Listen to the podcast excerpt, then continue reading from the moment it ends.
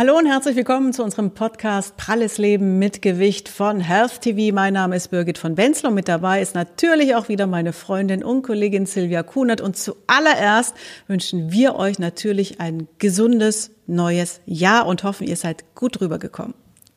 Ja, Birgit, dasselbe übrigens auch dir noch an der Stelle und an alle, die uns jetzt zuhören oder zugucken.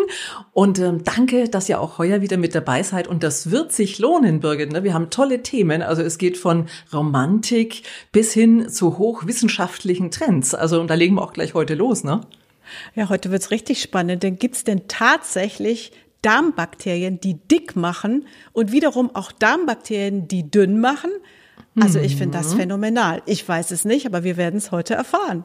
So ist es. Und äh, kurz zum Hintergrund vielleicht, wenn ihr euch jetzt überlegt, wie weiß ich denn, was mit meinen Darmbakterien stimmt oder nicht stimmt, dafür gibt es Stuhltests. Und das ist im Moment der Mega-Hype. Die Frage ist natürlich, bringen die wirklich was und kann ein Laie mit den Ergebnissen was anfangen? Ich hoffe mal, unsere Expertin verrät uns mehr dazu.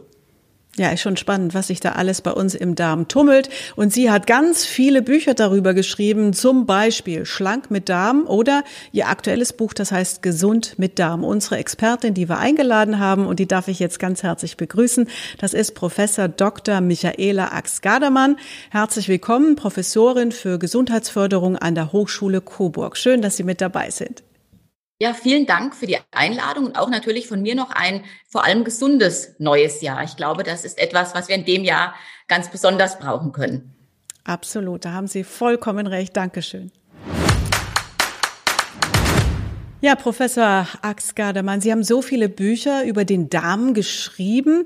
Was fasziniert Sie so daran? Denn eigentlich sind Sie ja Hautärztin. Ja, ich bin Hautärztin, aber ich habe schon vor 20, 25 Jahren mich mit den Zusammenhängen beschäftigt zwischen Hautkrankheiten, also Neurodermitis äh, oder Psoriasis und ähm, dem Darm beziehungsweise den Darmbakterien. Damals hat man noch Darmflora gesagt. Ähm, aber die Analysemethoden waren damals bei Weitem noch nicht so gut. Deshalb haben wir auch nicht viel herausgefunden und konnten auch nicht viel bewegen. Aber seit einiger Zeit gibt es eben neue Ansätze und da bin ich wieder zu diesem Thema zurückgekommen. Aber eben nicht nur in Bezug auf Hauterkrankungen, sondern eben auch zum Beispiel auf äh, Gewichtsprobleme. Mhm. Jetzt ist das Mikrobiom, um das wir, um das es heute geht, beziehungsweise eben auch um die Stuhltests, um herauszufinden, wie unser Mikrobiom so, ähm, ob es gut ausschaut oder nicht, ja für ganz viele Dinge zuständig. Also fürs Abnehmen, das ist natürlich unser Kernthema, da steht es im Fokus, aber auch äh, zum Beispiel für Stimmungsschwankungen, ob wir gut schlafen, ob die Haut schön ist. Das ist wahnsinnig spannend, was da passiert. Jetzt haben Sie gesagt, da hat sich von damals auf heute viel getan. Vielleicht können Sie ganz kurz mal so zusammenfassen, wo denn die wesentlichen Unterschiede sind, dass wir mal wissen, welchen Sprung die Wissenschaft da eigentlich gemacht hat. Ja, in der Vergangenheit, da konnte man äh, nur die Bakterien nachweisen, die sich auf Nährböden im Labor anzüchten ließen. Und das ist eben nur ein ganz, ganz kleiner Teil. Das heißt, man bekommt mit diesen anzüchtbaren äh, Methoden keinen wirklichen Überblick über das, was im Darm vor sich geht. Und ähm, viele Bakterien, die wir im Darm haben, die lassen sich nicht anzüchten, also demnach auch nicht nachweisen mit diesen Methoden.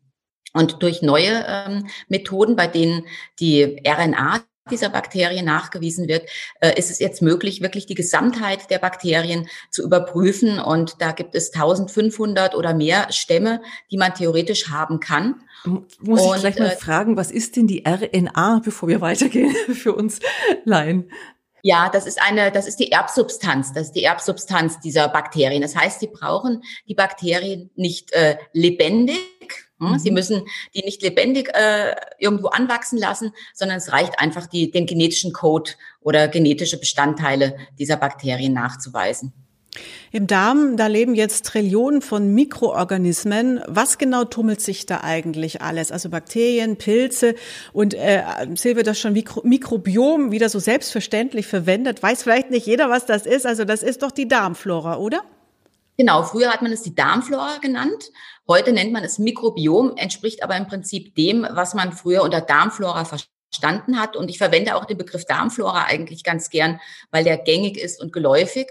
Und ähm, Flora bedeutet ja die Gesamtheit der Pflanzen in einer bestimmten Region. Und so ähnlich ist das ja auch mit unseren Darmbakterien. Ja, das ist ja ein. Die ein, sind ja auch erstmal gut, ne? Die sind ja nicht nur schlecht, die Darmbakterien. Die haben ja. eine Aufgabe.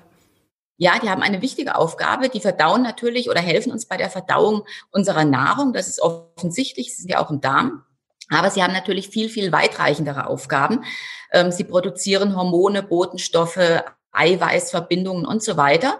Und diese Stoffe, die bleiben nicht im Darm, sondern die gelangen über die Blutbahn zu jeder Zelle unseres Körpers und können dadurch eben alle möglichen Erkrankungen ähm, begünstigen. Frau Kunert, Sie hatten ja schon einige genannt, man könnte da noch Dutzende dazu äh, fügen. Äh, also sehr, sehr viele Erkrankungen, gerade auch aus dem Bereich Metabolismus, also Stoffwechsel und äh, Gewicht, die hängen eben relativ eng mit der Darmflora äh, zusammen. Und da gibt's jetzt eben äh, Bakterien, ähm, Birgit hat es ja auch schon gesagt, die uns nicht nur gut tun, also quasi welche auch, äh, die, ich sag mal, Moppelbakterien gibt's die, die, die uns ein bisschen dicker machen und andere haben einfach das Glück und sagen, ach toll, ich habe die Bakterien im Darm, die machen schlank. Ist das ein genetisches Schicksal? Nein, äh, das ist kein genetisches Schicksal. Also unsere Darmflora kommen im Prinzip ohne Darmflora auf die Welt und die Darmflora entwickelt sich sehr individuell wie unser Fingerabdruck im Laufe des Lebens. Das hängt zusammen mit unserem Ernährungsstil, mit ähm, unserem Lebensstil, ob wir in, ein, in, einer Großfamilie aufwachsen oder äh, eher in einer kleinen Familie. Also ganz viele Faktoren spielen da eine Rolle. Und ähm, je nachdem, wie eben diese Bedingungen sind, auch ob wir häufig Antibiotika nehmen und so weiter, ändert sich die Darmflora. Und äh, sie kann sich dann eben so verändern, dass wir zu besseren Futterverwertern werden. Wie genau ist jetzt die Darmflora bei adipösen Menschen anders zusammengesetzt wie bei normalen? Ja, das war das war das äh, mit das erste äh, Thema, dem man sich gewidmet hat, als man diese neuen Methoden äh, entdeckt hat, so vor 15 Jahren ungefähr. Da hat man festgestellt, es gibt tatsächlich Unterschiede zwischen Normalgewichtigen und Menschen, die zu Übergewicht neigen. Ähm, und zwar ähm, fehlt Menschen, die zu Übergewicht neigen, die Vielfalt der Darmflora. Also die Darmflora ist eintöniger. Das ist wie ein, ähm, ein Ökosystem, bei dem ganz viele äh, Pflanzen eingegangen sind. Also gibt es nicht gibt diese eine böse Bakterie, wo man sagt, die ist schuld? Die Doch, es gibt verschiedene Befunde, die man äh, gefunden hat. Es gibt eben diese Eintönigkeit, das ist ein ganz äh, typisches Merkmal. Es gibt aber auch zwei Bakterienstämme. Die einen heißen Firmicutes und die anderen heißen Bacteroidetes. Und das Verhältnis dieser beiden Bakterien scheint eine wichtige Rolle zu sein. Und zwar sind diese Firmicuten, diese Firmicutes-Bakterien, ähm, die fördern eher Übergewicht. Die ziehen sehr viel äh, mehr Kalorien aus der Nahrung als die Bacteroidetes. Und wenn es nun zu einem Ungleichgewicht kommt, also die Zahl der Firmicutes nur um 20 Prozent äh, zunimmt, dann ziehen wir schon 10 Prozent mehr Kalorien aus unserer Nahrung. Und das macht am Tag vielleicht 200 Kalorien aus oder 250 Kalorien. Ähm, das hört sich nicht viel an. Das ist das Stück Kuchen, was wir uns nachmittags vielleicht nicht gönnen oder das Croissant zum Frühstück. Aber im Laufe des Jahres summieren sich diese 200, 250 Kalorien auf acht bis zehn Kilo zusätzliches Gewicht. Und das hat dann eben doch schon eine Bedeutung. Das ist gemein. Hm. Es ist gemein. Und dann läge es natürlich auf der Hand, einfach zu sagen, na toll, dann besiedle ich halt meine Darmflora ein bisschen besser. Aber so ins Blaue ist das äh, nicht nur wahrscheinlich sinnlos, sondern unter Umständen eben auch bewirkt es vielleicht sogar das Gegenteil. Wir haben übrigens äh, bei äh, Health TV tatsächlich in unserer Mediathek auch eine Sendung zum Thema, und zwar unseren Test, unseren Check.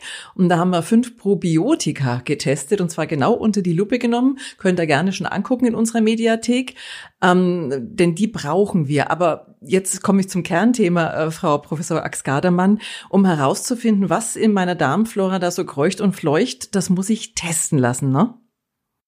Ja, das ist am besten, wenn man das testet, testen lässt. Es gibt speziell, man kann zum Beispiel nur äh, dieses Verhältnis dieser beiden Bakterien zueinander testen lassen. Ähm, aber sinnvoll ist es, eine Mikrobiomanalyse durchführen zu lassen, ähm, bei der ich eben die Gesamtheit der Darmflora mir anschaue, weil eben neben diesem Verhältnis dieser beiden Bakterien zählt ja, wie schon gesagt, auch die Vielfalt. Ähm, es spielt eine wichtige Rolle. Ähm, bestimmte andere Bakterien, Bifidobakterien und so weiter fehlen oft bei Menschen mit Übergewicht. Also sich da den gesamten Überblick zu verschaffen, äh, ist auf jeden Fall von Vorteil. Wie funktioniert denn dieser Test? Das ist ja ein Stuhltest. Muss ich dazu zum Arzt oder kann ich das selber zu Hause machen? Das funktioniert, das geht beides. Also ich kann zu, äh, zu meinem Arzt gehen und sagen, ich hätte gerne einen äh, Stuhltest oder einen Mikrobiomtest. Und der Arzt schickt dann diese Stuhlprobe in ein entsprechendes Labor ein. Ähm, ich kann aber auch inzwischen mir im Internet verschiedene so Testkits bestellen und das Ganze selber äh, durchführen und äh, dann es auch selber einschicken. Und das sind im Prinzip die gleichen Labore, die an die sich auch der Arzt wenden würde. Das Problem kann manchmal sein, dass eben die ähm, Auswertungen nicht äh, so gut verständlich sind. Also es gibt natürlich schon Firmen, die versuchen, das verständlich äh, anzubieten und auch ähm, für den Laien verständlich darzustellen. Äh, manchen gelingt es besser, anderen schlechter. Jetzt gibt's ja, wir haben uns im Vorfeld mal umgetan, die Birgit und ich, und geguckt, was es da an Tests gibt. Ich sag mal, äh, Verisana, Serra Screen, äh, To Be Gracieux 360. Äh, das ist, glaube ich, dann würde ich mal fast sagen, so der, der Porsche unter den Tests, weil der, der hat teuer, einen, ne? vom, ja, ja, einen, einen vom Robert Koch Institut validierten Ernährungsfragebogen äh, mit äh, IPQ-Test. Da weiß ich noch nicht mal, was das ist. Vielleicht können Sie mir da gleich nachher weiterhelfen. Und äh, dann wird natürlich da auch beraten und interpretiert. Äh, du hast gerade gesagt, der kostet so Pi mal Daumen um die 300. Dann habe ich gesehen, die anderen. Oh, und die anderen habe ich gesehen, gibt es da welche 140, 160. Also das ist schon ordentlich Geld. Und das sind ja auch riesen offensichtlich Preisspannen dazwischen. Macht das qualitativ einen Unterschied? Was ist so Ihre Erfahrung mit diesen Tests? Ja, es gibt Unterschiede in den ausgewerteten Bakterien. Und natürlich macht es auch mehr Arbeit, wenn jetzt jemand noch das Ernährungsverhalten ähm, mit auswertet. Mhm. Das muss natürlich dann auch bezahlt werden äh, wobei man alleine anhand der Darmbakterien auch gezielte Informationen und auch empf gezielte Empfehlungen geben kann, mh, weil man eben weiß, wie sich die einzelnen Bakterien füttern lassen. Oder manche Bakterien kann ich ergänzen, kann ich tatsächlich als Nahrungsergänzungsmittel einnehmen. Ähm, für viele Bakterien ist das aber nicht möglich. Ach so. Und da muss man bestimmte Ballaststoffe nehmen. Das heißt, Ernährungsanalyse ist ganz okay, aber ich brauche sie nicht unbedingt, wenn ich wirklich eine Mikrobiomanalyse habe, anhand derer ich erkennen kann, was man vielleicht substituieren müsste. Jetzt habe ich den Test gemacht, ich habe die Ergebnisse. Was bringt mir das jetzt als Übergewichtiger? Ja, man sieht zum Beispiel, ob denn das Übergewicht wirklich von der Darmflora verursacht wird oder ob andere Ursachen vielleicht eine Rolle spielen. Also etwa bei jedem zweiten spielt die Darmflora eine Rolle. Und dann sollte man das Übergewicht auch über die Darmflora angehen. Aber mhm. natürlich ähm, gibt es weiterhin auch die anderen Gründe für Übergewicht, Schilddrüsenunterfunktion oder einfach auch zu wenig Bewegung und ein ungesunder Lebensstil oder ähm, oder Tabletten, die ich einnehmen muss und so weiter. Also wenn ich eben feststelle, dass bei mir die Darmflora eine Rolle spielt, dann kann ich tatsächlich gezielt ähm, die gesunden, die schlank machen Bakterien fördern. Wie? Und, Wie geht das? Ja, indem ich sehr viele Ballaststoffe zu mir nehme, vor allem also über die Ernährung. Mhm. Über die Ernährung, genau, und zwar vor allem eine sehr ballaststoffreiche Ernährung. Und da spielen bestimmte ähm, Ballaststoffe, die sogenannten präbiotischen Ballaststoffe, eine ganz äh, besondere Rolle. Die sind, ähm, die dienen im Prinzip als Futter für die Darmbakterien. Was, glaube, was wären, was wären die präbiotischen Ballaststoffe? Können Sie uns da ein paar Lebensmittel mal nennen? Ja, also die findet man zum Beispiel in ähm, Zwiebeln, Knoblauch, also in allen Lauch- und Zwiebelgewächsen, mhm. äh, in Hülsenfrüchten, Spargel, Haferflocken äh, und so weiter, ähm, auch ähm, bestimmte sekundäre Pflanzenstoffe, Polyphenole nennen die sich, äh, mhm. äh, die fördern auch die Darmflora. Die finden wir in so leckeren Sachen wie dunkler Schokolade, Rotwein, in Ach. grünem also eine äh, darmfreundliche Ernährung, die muss nicht unbedingt eintönig und langweilig sein. Ähm, es kommt darauf an, ballaststoffreich zu essen und speziell diese für die Bakterien wichtigen Ballaststoffe zuzuführen und Omega-3-Fettsäuren sind auch noch sinnvoll und wichtig und eben auch Pflanzenstoffe äh, aufzunehmen. Birgit, ähm, jetzt haben, wir haben gerade alles so ein bisschen wahrscheinlich nachgehangen jetzt so, ach guck mal, Wein, Schokolade, das ist ja ganz nett. Also da, das fehlt dir da. ja, da, das ist natürlich ganz wunderbar. Ähm, aber ich mache gerade eine Entgiftung. Ich finde das gerade ganz spannend, weil ich esse genau das, was Sie jetzt gerade aufgezählt haben. Aber, ja. Aber mit die, der Entgiftung mit Wein? Nein, nein, was, was Frau Professor Ax Gardemann aufgezählt hat, nicht was du möchtest. Nein, nein, nein, sie hat, hat Wein auch aufgezählt, die Polyphenole, ja. das habe ich mir schon gemerkt und die dunkle Schokolade, gell? Also, ähm, nee, ich war aber mehr beim Gemüse. aber ähm, kann ich denn über die Ernährung, wie lange dauert es denn, bis sich dann da in der Darmflora was tut? Ja, also man weiß aus Studien, dass sich zuerst die Darmflora verändert und dann Krankheiten entstehen. Also man kann bei Diabetes zum Beispiel, bei Übergewicht, auch bei Allergien schon Monate, manchmal Jahre im Voraus feststellen, die Darmflora, die tendiert in Richtung zum Beispiel Übergewicht oder Allergien. Und ein paar Jahre später äh, oder innerhalb von ein paar Monaten entwickeln dann viele derjenigen, mhm. die diese Veränderungen haben, die entsprechenden Symptome. Und umgedreht ist es aber genauso. Das heißt, ja. zunächst muss Darmflora verändern und dann fange ich an abzunehmen. Und in unseren Studien war das so, ähm, dass wir nach zwei, drei, vier Wochen schon äh, diese, dass ich dieses Verhältnis umgedreht hatte ja, ähm, von okay. Firmicutes und Bakteriodetes, aber dass die Gewichtsabnahme erst so nach acht Wochen begonnen hat. Das heißt, es ist eher etwas, ähm, wo ich langfristig denken muss.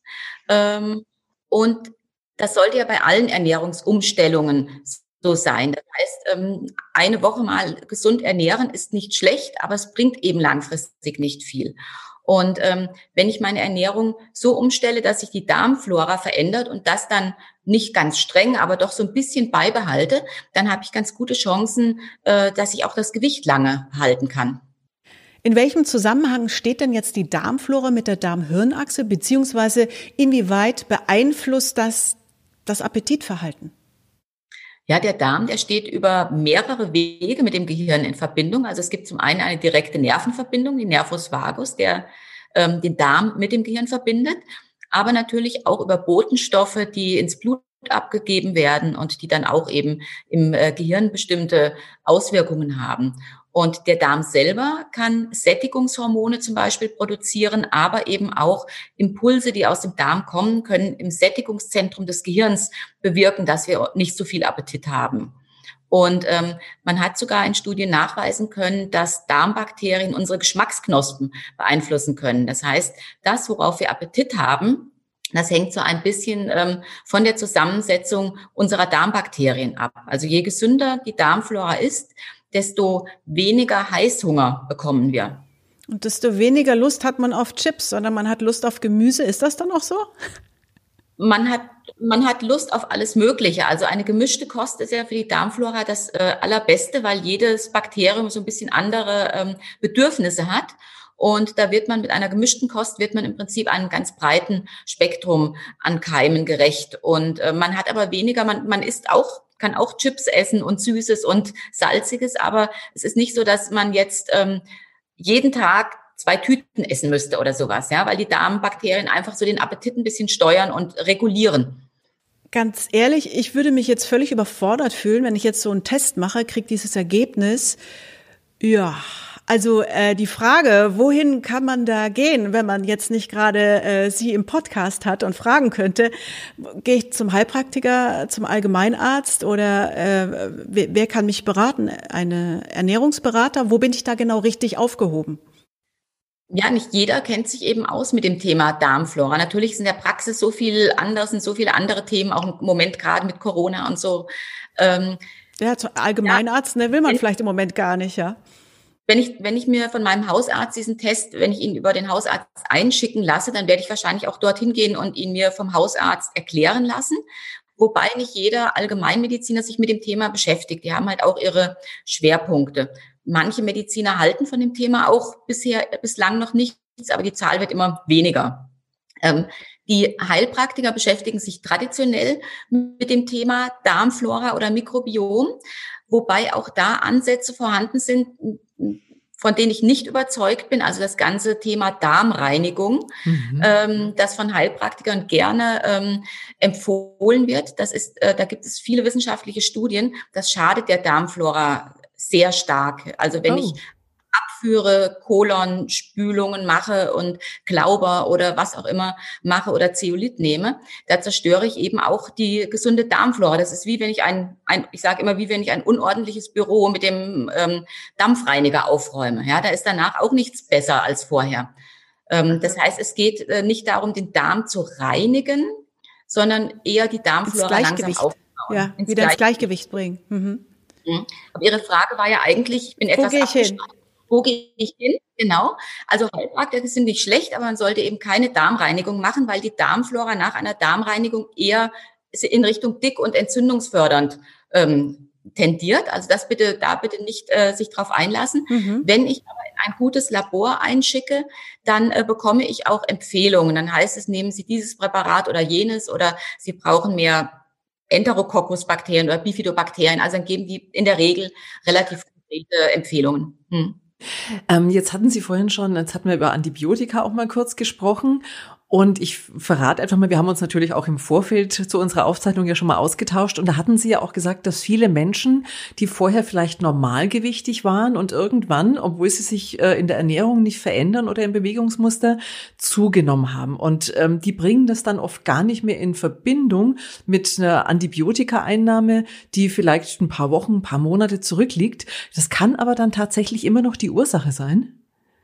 Ja, auf jeden Fall. Also die Darmflora ist eben, wie gesagt, ganz eng mit unserem Stoffwechsel verbunden. Mhm. Und wenn sich da etwas ändert, dann äh, kann sich auch in Bezug auf den Stoffwechsel etwas ändern. Und es gibt inzwischen sehr, sehr viele Studien, die belegen, dass Antibiotika, also Antibiotika-Einnahmen ähm, zu Gewichtsproblemen führen können. Mhm. Und ähm, je länger und je stärker wirksam das äh, Antibiotikum ist, desto äh, stärker sind eben auch diese Auswirkungen. Und ähm, die die Zunahme, die beginnt nach einigen Monaten oder nach einem halben Jahr oder vielleicht auch erst nach einem Jahr. Mhm. Das heißt, ich bringe es dann tatsächlich nicht mehr mit der Antibiotikatherapie in Verbindung. Aber wenn ich ähm, jetzt rückblickend ähm, nochmal drüber nachdenke, wann hat denn meine Gewichtszunahme begonnen?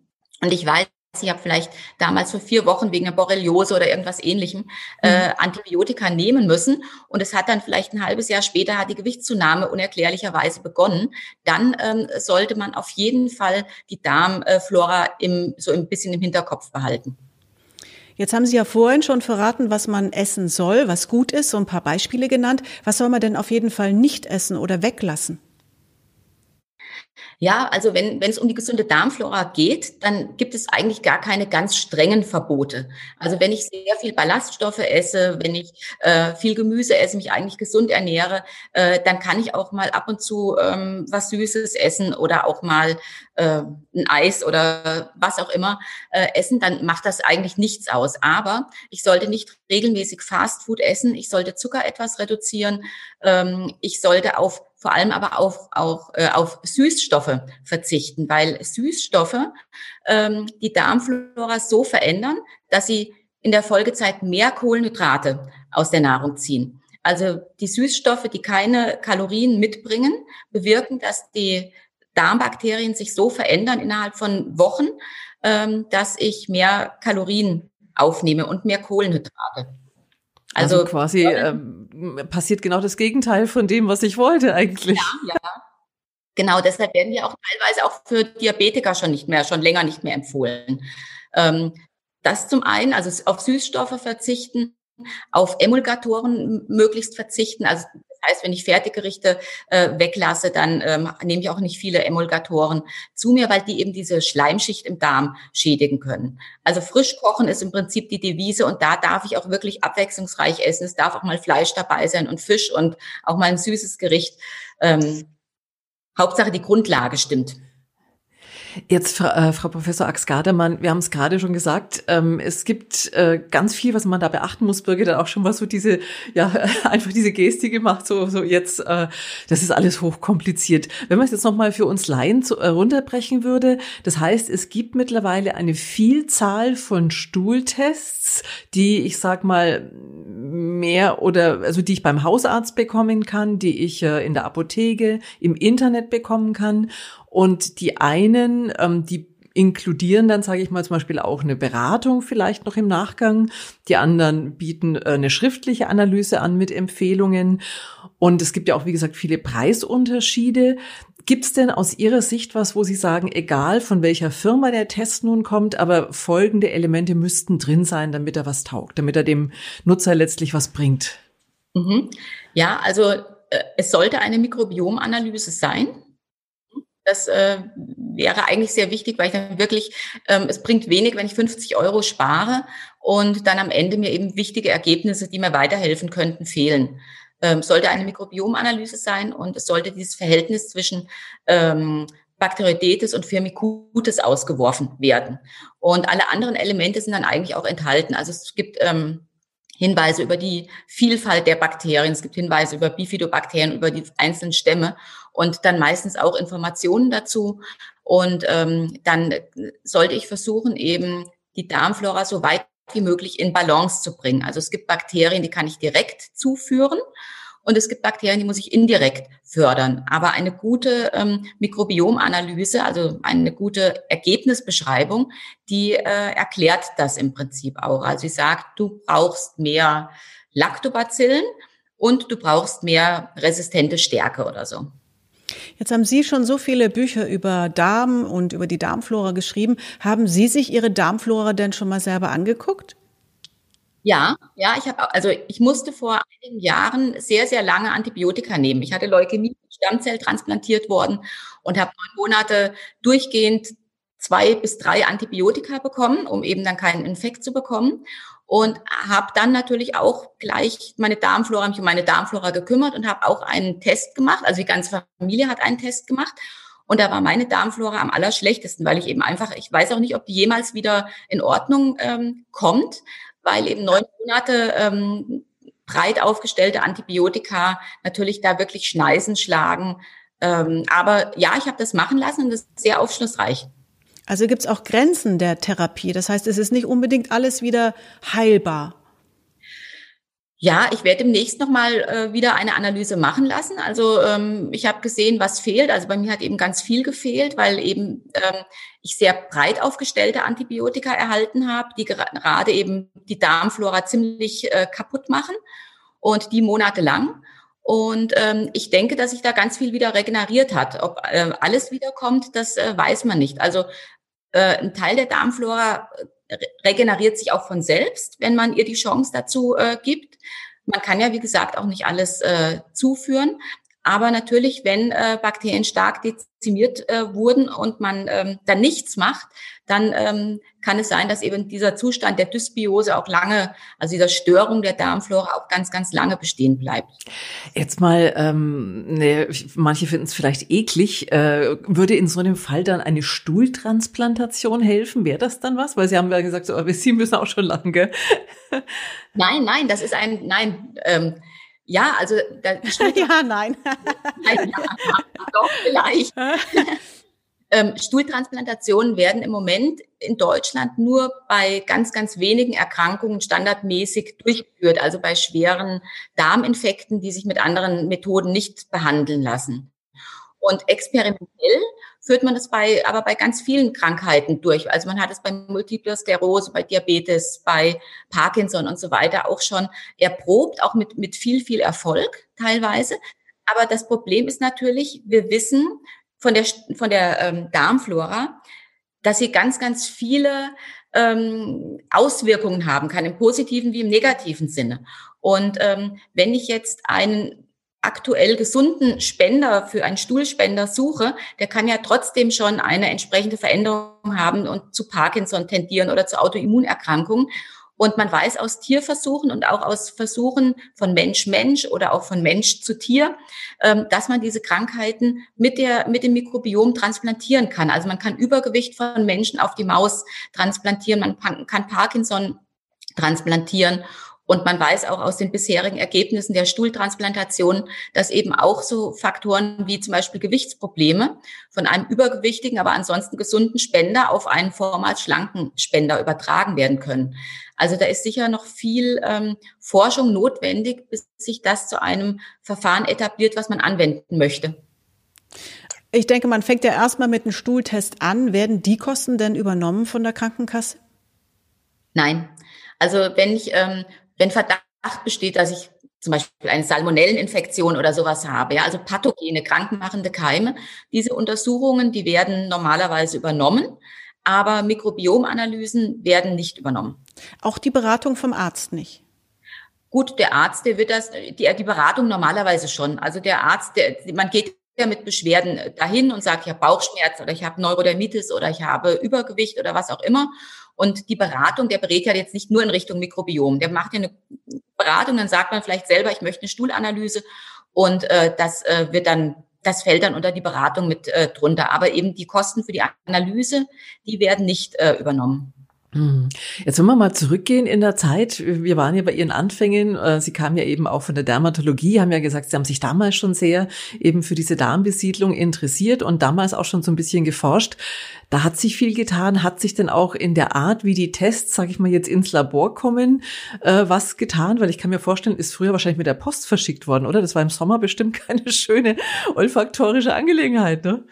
Ja, früher, da ähm, hat man äh, Stuhl in so Stuhlröhrchen äh, gefüllt und äh, eben dann mussten die im Labor, in dem Fall eben von mir jetzt, ähm, ausgestrichen werden auf diesen äh, Nährböden. Und ja, die waren dann teilweise eine Woche im August unterwegs.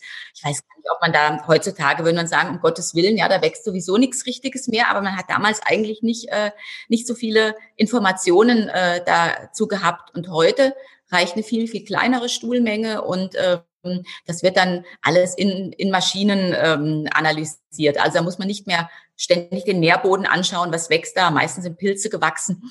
Ja, und ähm, also das, da ist man heute viel, viel weiter. Das ist ähm, ja ich habe eine Frage, die uns über Facebook erreicht hat. Und zwar Hartmut will wissen, bei meinem Stuhltest kam eine stark erhöhte Anzahl für Mycotis-Bakterien heraus. Ich wiege derzeit 120 Kilo bei einer Größe von 1,80 Meter. Was mache ich denn jetzt, um möglichst schnell abzunehmen? Mhm. Ähm, die Firmikuten, die lassen, also Firmikutes, die ähm, vermehren sich häufig bei einer sehr eiweiß- und fettreichen Ernährung. Ja, das wären eigentlich auch Empfehlungen, ähm, wenn man abnehmen möchte, dass man sagt, gut, man reduziert ein bisschen tierisches Eiweiß und tierisches Fett.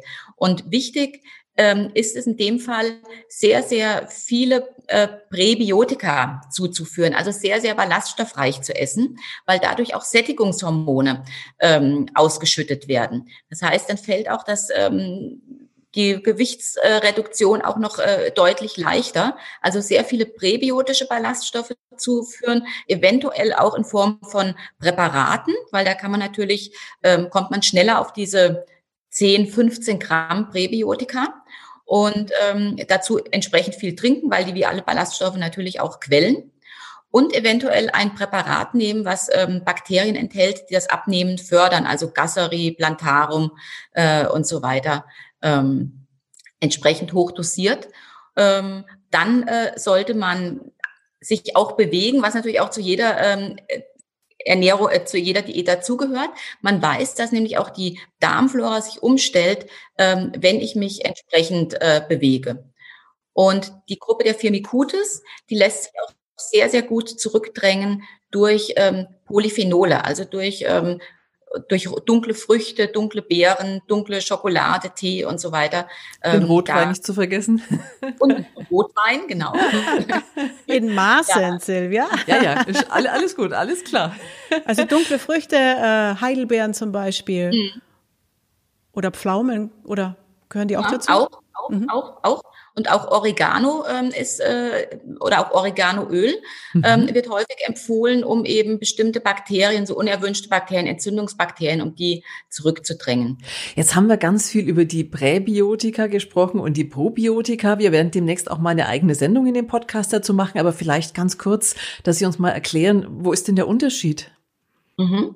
Also probiotische Bakterien, die kennen wir aus Joghurt zum Beispiel oder aus probiotischen Drinks. Das sind lebende Bakterien, die gesundheitsfördernde Eigenschaften für uns Menschen haben und die wir eben über ähm, fermentierte Nahrungsmittel, also Gemüse oder Milchprodukte, äh, uns zuführen. Und die erreichen auch den Dickdarm äh, zu einem gewissen Teil und können sich dort in manchen Fällen ansiedeln. Und unter Präbiotika versteht man Ballaststoffe, die unser Verdauungssystem nicht verdauen kann. Das heißt, sie gelangen relativ unverdaut äh, bis in den Dickdarm und dienen dort diesen äh, gesunden Bakterien als Futter und fördern deren Entwicklung und deren Vermehrung. Und man hat stellt, dass eben schon geringe Mengen von diesen präbiotischen Ballaststoffen reichen, um tatsächlich auch Veränderungen äh, im Bereich der Darmflora äh, nachweisen können. Haben Sie richtig schön erklärt. Ich habe es verstanden. Ich auch. Sonja hat noch eine Frage, ebenfalls über Facebook hat sie uns erreicht und schreibt, sollte jeder starke Übergewichtige so einen Stuhltest machen? Warum hat mir das bisher niemand empfohlen? Mhm. Gut, das hat wahrscheinlich niemand empfohlen, weil ähm, es nicht von der Krankenkasse übernommen wird. Ähm, es ist immer, es ist natürlich immer schwierig als Arzt. Äh, ich weiß das ja auch selber zu sagen, hier machen Sie mal den Test, der kostet aber 300 Euro oder sowas. Ja, dann, ähm, dann ist da sehr viel Diskussion mit verbunden. Dann ist das natürlich auch noch ein sehr, sehr neues Thema ähm, und ähm, nicht bei, jedem, bei jeder Person mit Übergewicht spielt auch die Darmflora eine Rolle. Das heißt, wenn der Arzt mir das empfiehlt, empfiehlt ich zahle 300 Euro und dann sagt er, nee, Ihre Darmflora ist in Ordnung, dann bin ich vielleicht schon ärgerlich. Also ich glaube, dass sich deshalb auch manche Kollegen zurückhalten. Das ist eher eine eigene Entscheidung. Bin ich bereit, 200 Euro oder so oder 150, 180 Euro zu investieren, um das abzuklären oder auszuschließen? Man braucht ein bisschen Eigeninitiative dann. Hm. Man braucht Eigeninitiative für den Test und man braucht Eigeninitiative für die Umsetzung. Mhm. Und wenn man, und ich glaube, man muss auch ehrlich zu sich selber sein, weil ich glaube, wenn wir in uns reinhören oder mal uns so anschauen, was wir täglich essen, dann kriegen wir, glaube ich, schon ein bisschen eine Ahnung davon, ob das äh, passt oder ob da wahrscheinlich die Darmflora dann vielleicht doch, ich sage jetzt mal, verbesserungswürdig ist. Ja, man äh, kann natürlich auch im wahrsten Sinne des Wortes in sich rein Entschuldigung, reinhören mhm. und ähm, dann eben vielleicht auch feststellen, ja, ich habe Magenprobleme, ich habe Darmprobleme, ähm, ich habe Bauchschmerzen, ich habe Stuhlunregelmäßigkeiten, ich habe Reizdarmsyndrom und so weiter. Und da kann ich dann im Prinzip schon davon ausgehen, dass die Darmflora irgendwo nicht ganz in Ordnung ist. Also die macht, eine gestörte Darmflora macht sich eben auch über Symptome bemerkbar.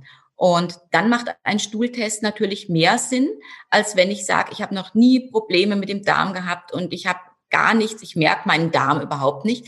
Dann ist in den meisten Fällen auch äh, nichts zu finden.